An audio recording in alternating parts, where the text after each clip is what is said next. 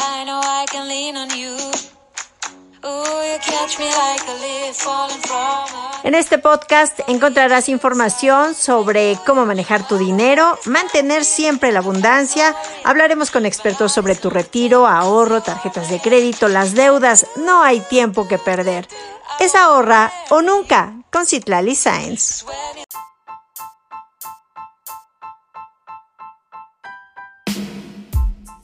Estoy feliz de estar en esta aventura en la que platicaré de algunas herramientas que te ayudarán a gastar estratégicamente porque planear también es una forma de ahorrar.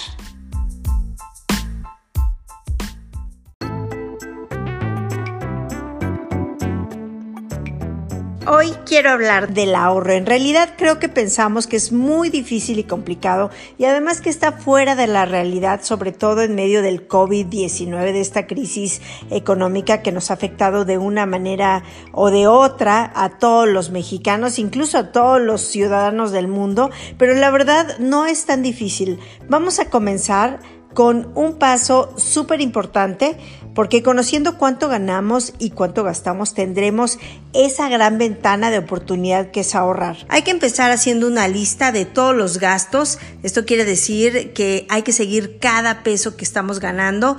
Empecemos con la lista durante la semana por lo menos. Te propongo este reto. Hazlo una semana cada taza de café que compras, un artículo para el hogar, si fumas, los cigarros que compras, además la propina en efectivo o los 5 pesos que das al viene viene cuando vas al súper. Esta lista la tienes que integrar con todos estos gastos cada día durante una semana, así vas a tener muy claro en qué estás gastando, reconociendo por supuesto que cada peso cuenta. Este es el gran primer paso, identificar los gastos y a partir de ahí establecer pequeños objetivos con este ahorro. Por ejemplo, esta meta de 100 pesos a la semana parece razonable y alcanzable, se convertirá en un logro extraordinario si lo sumamos por 53 semanas al año, tendríamos 5.300 pesos, súper, ¿no? Para muchos será una mensualidad del auto, la hipoteca de un mes o la mitad de la hipoteca,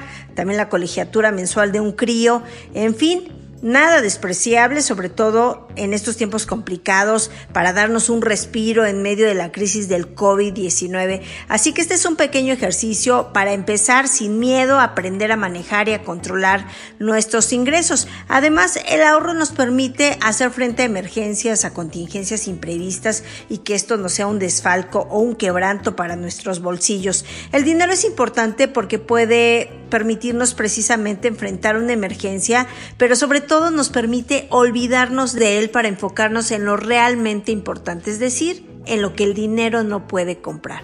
Así que los dejo con esta reflexión. Me despido, soy Citlali Sáenz, nos escuchamos en la próxima entrega de Ahorra o Nunca. Hasta siempre.